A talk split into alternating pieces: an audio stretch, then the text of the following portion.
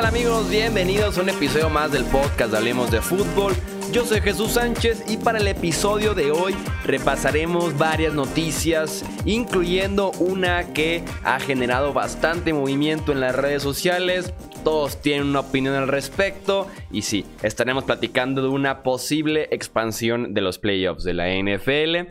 Eh, ahora sí que es de lo último que hemos tenido de noticias eh, actualmente en la National Football League. Ya saben que la actualidad de la NFL la pueden encontrar en dos lugares muy específicos. La primera de ellas en nuestras redes sociales, Twitter, Facebook, Instagram. Ahí publicamos cada noticia relevante y hasta una que otra irrelevante de la NFL. Y también nuestro canal de YouTube. Hemos publicado toda la semana videos de noticias, actualizaciones sobre Tom Brady, Drew Brees, Cam Newton, Ryan Tannehill, justamente ese tema de la expansión de los playoffs y más, porque el podcast lo dedicamos un poco más a la opinión, análisis y también de vez en cuando las noticias. Entonces, una vez hecho ese anuncio, esa recomendación de seguirnos en las plataformas que les comentaba, pasamos al episodio de hoy.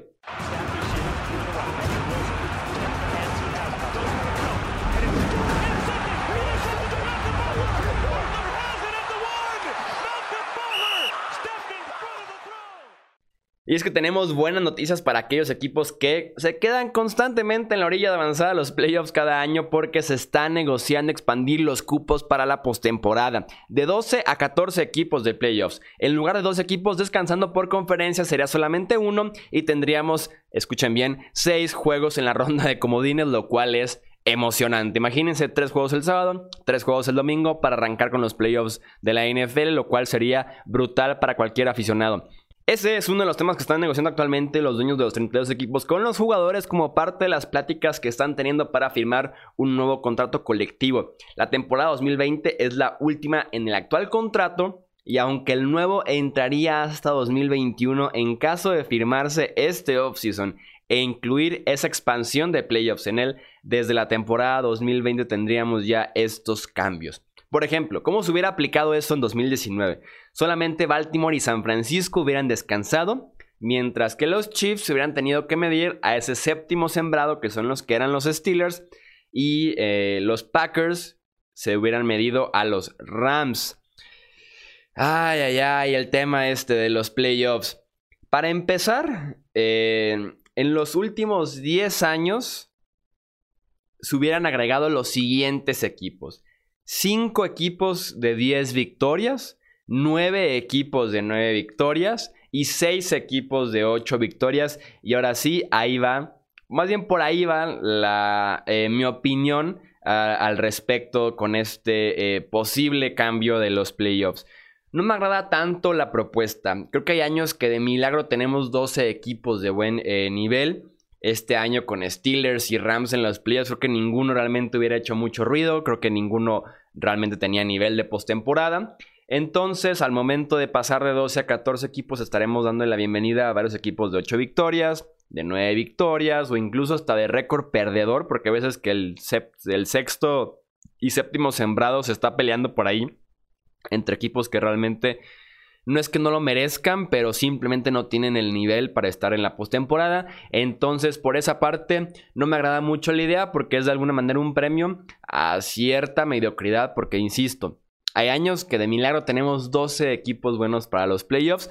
Creo que se puede comparar un poco con lo que pasa en la NBA, en el, formato actual. Avanzan 16 equipos a postemporada, son solamente 30 equipos en la liga, entonces avanzan más de la mitad de las franquicias a playoffs y casi siempre en la ronda 1, en la primera etapa de los playoffs, cuando se enfrenta el primer sembrado contra el octavo, el segundo contra el séptimo, realmente hay mucha diferencia y tenemos barridas. Barridas que tal vez no son tan atractivas en cuestión de nivel para el aficionado, pero que sí son muy atractivas en cuestión de números, tanto en estadio como en eh, televisión. Que aquí es donde viene también una parte muy importante porque como les decía, tendríamos un juego extra en la ronda de comodines, ese partido entre el 2 y el 7, lo cual eh, es brutal lo cual eh, es muy bueno para los dueños y claro para el ingreso que tiene la NFL año con año.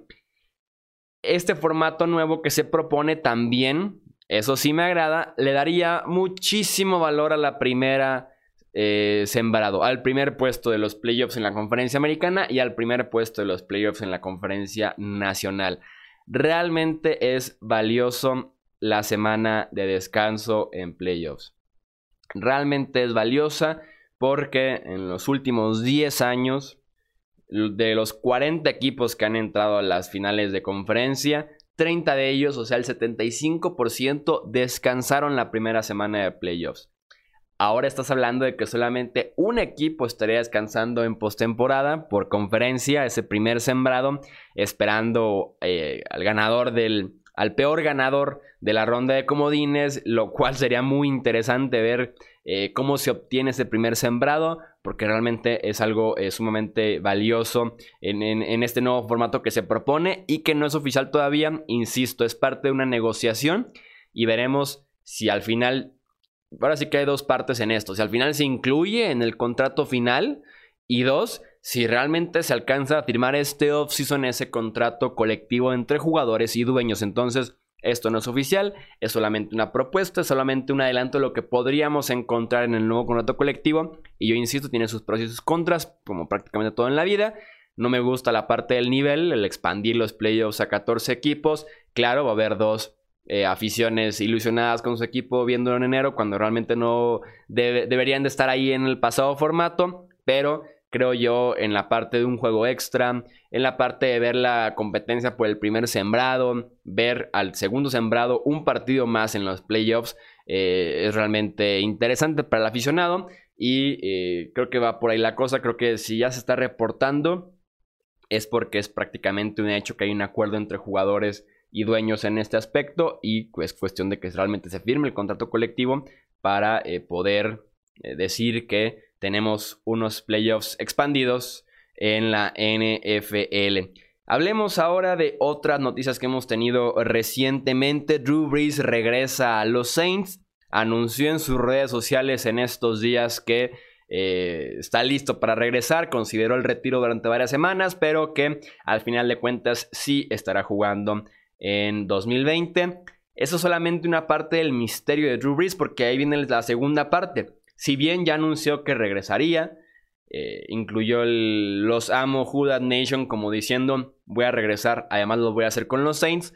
Eso no quita la idea de que Drew Brees es un agente libre dentro de un mes y tienen que renegociar un contrato entre el equipo y el jugador. Los Saints están apretados y en serio en el tope salarial. Tienen por ahí también a Von Bell, el safety como agente libre, Tyson Fields agente libre restringido. Entonces, no está nada sencilla la labor de los Saints que normalmente eh, se ponen a jugar mucho con los bonos y sueldos de Drew Brees como para eh, que el golpe en el tope salarial sea más bien dentro de varios años y terminan pagando los platos rotos más adelante. Esperaría que sea exactamente eso porque eh, Drew Brees ha negociado bien sus últimos contratos con Nueva Orleans, no deja casi dinero en la mesa y espero que sea el caso otra vez en 2020. También tenemos la noticia de que Cam Newton buscaría, no buscaría, simplemente está a punto de ser cambiado. Eh, reporter Charlotte Observer que es cuestión eh, nada más de afinar detalles, de encontrar equipos, de recibir ofertas, pero que Cam Newton prácticamente está fuera de la franquicia de los Panthers. Es importante que eh, Newton tiene que tomar un examen físico en marzo para evaluar su salud, para ver si está cerca del 100% o si ya está al 100% y una vez tomando ese examen físico, regresa al roster activo de los Panthers, puede entrenar con ellos o en este caso también puede ser oficialmente cambiado. Eh, ahora sí que será un tema muy interesante el, tema de Cam Newton porque eh, tenemos por ahí quarterbacks que tal vez podrían ser eh, más interesantes para algunas franquicias, como es el caso tal vez de Tom Brady, como es el caso de Philip Rivers, de Ryan Tannehill, por ahí de Dak Prescott si es que llegará a ser agente libre, que no creo. Y está el caso de Cam Newton que lleva ya eh, dos temporadas muy mermadas por lesión, que tiene por ahí eh, una temporada de MVP hace ya cuatro años. Entonces es un tema interesante, veremos quién se podría interesar en él. Se habla mucho de Chicago. Eh, además de el cambio con los Panthers, el darle una selección a Carolina por Newton, se tiene que negociar un nuevo contrato porque Newton tiene solamente la temporada 2020 en su actual acuerdo con los Panthers. Entonces viene con sus complicaciones el hecho de eh, adquirir eh, a Cam Newton en este, en este mercado, en este offseason porque eh, insisto, es uno de los temas interesantes y es uno de los quarterbacks que podría modificar ciertos destinos para varios quarterbacks que también están buscando en nueva casa. Y me gustaría cerrar hablando un poco del draft de la NFL de Joe Burrow. Este quarterback de LSU, campeón nacional, ganador del trofeo Heisman y que se apunta para ser la primera selección global y que en los últimos días ha dado mucho de qué hablar Diría que en la parte negativa.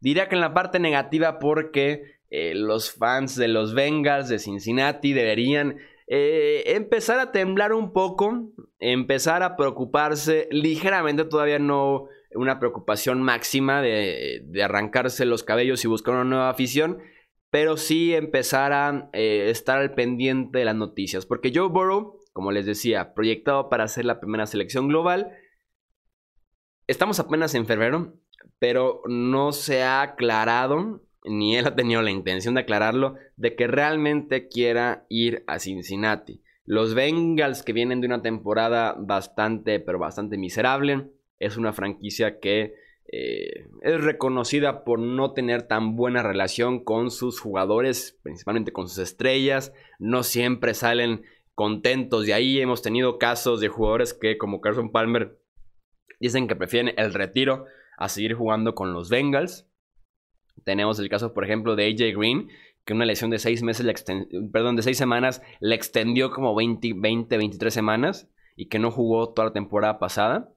Eh, tenemos otros casos ya más de los 70, de los 80, de jugadores diciendo que preferirían voltear hamburguesas en un McDonald's que seguir jugando para los Bengals. Entonces hay ciertos focos rojos con la franquicia y que ya alertaron a Joe Burrow, que dice que tiene cierta ventaja, eh, se podría decir que puede negociar al respecto. Y, si le, y le preguntaron sobre Cincinnati, dijo, si me seleccionan, me seleccionan.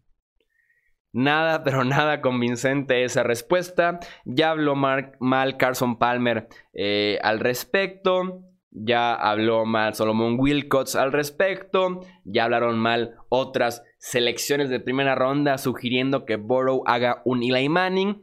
Y por si no lo sabían, Eli Manning fue seleccionado originalmente por los San Diego Chargers. Les juró que no iba a jugar para ellos, que no lo hicieran, que no desperdiciaran su selección de primera ronda, primera global y los Chargers aún así lo toman y terminan cambiándolo esa misma noche a los gigantes de Nueva York por Philip Rivers y un par de eh, compensaciones en más por ahí Merriman, Nate Kading, el kicker y demás. Un cambio que ganaron los Chargers al final de cuentas.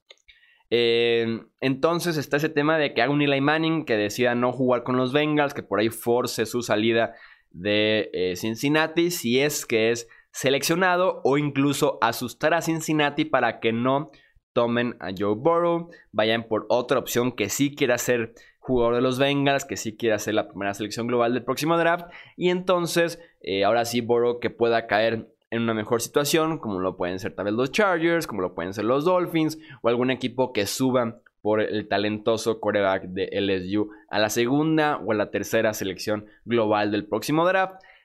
Es un tema muy interesante, es un tema que sin duda alguna se seguirá moviendo en las próximas semanas. Insisto, apenas estamos en abril, perdón, en febrero. El draft es hasta finales de abril, faltan eh, dos meses todavía. Veremos si Burrow se decanta por ir a Cincinnati, porque, insisto, hay opciones para que sea tomado por Cincinnati y no juegue para ellos. Entonces, eh, ahora sí que será decisión de su agente, decisión personal de Joe Burrow pero eh, si eres fan de Cincinnati, te puedo decir, preocúpate ligeramente. No gran cosa todavía. Todavía hay chance de que lo aconsejen bien, que le vendan ser la cara de la franquicia, cambiar un equipo de NFL de ser el último a ser el primero. Le pueden vender todavía varias ideas. Eh, AJ Green, que regrese Tyler Eifert, que inviertan en su, línea ofensiva. No es malo el resto del roster. Zach Taylor es un gurú de quarterbacks, es un coach especializado en la ofensiva. Entonces creo que le pueden vender la idea para que se convenza. Aunque al final de cuentas, los dueños de Cincinnati siguen siendo los mismos de hace años. Y que, insisto, hay varios jugadores que se han quejado de los tratos de la franquicia, sobre todo con sus jugadores estrella y se podría decir lo poco que los valoran. Y un tema también que podría incluirse en eso es ver qué pasa con AJ Green este offseason, si deciden extenderlo, si deciden etiquetarlo eh, o dejarlo ir porque AJ Green es agente libre y se podría decir que es la última gran estrella que ha fabricado esta eh, franquicia de los Cincinnati Bengals. Eso es todo por este episodio del podcast. Hablemos de fútbol. Tendremos eh, temas para la próxima semana. Hablaremos de XFL, empezamos a hablar de agencia libre, así que estén bien al pendiente del podcast. Suscríbanse si todavía no lo han hecho. Recomiéndenlo con un amigo y ya saben también síganos en Twitter, Facebook, Instagram, nos encuentran también en YouTube. Hay muchas opciones para estar en contacto con nosotros y también estar siempre bien informado y tener nuestro análisis y opinión acerca de la National Football League los 365 días del año. Yo soy Jesús Sánchez, hasta la próxima.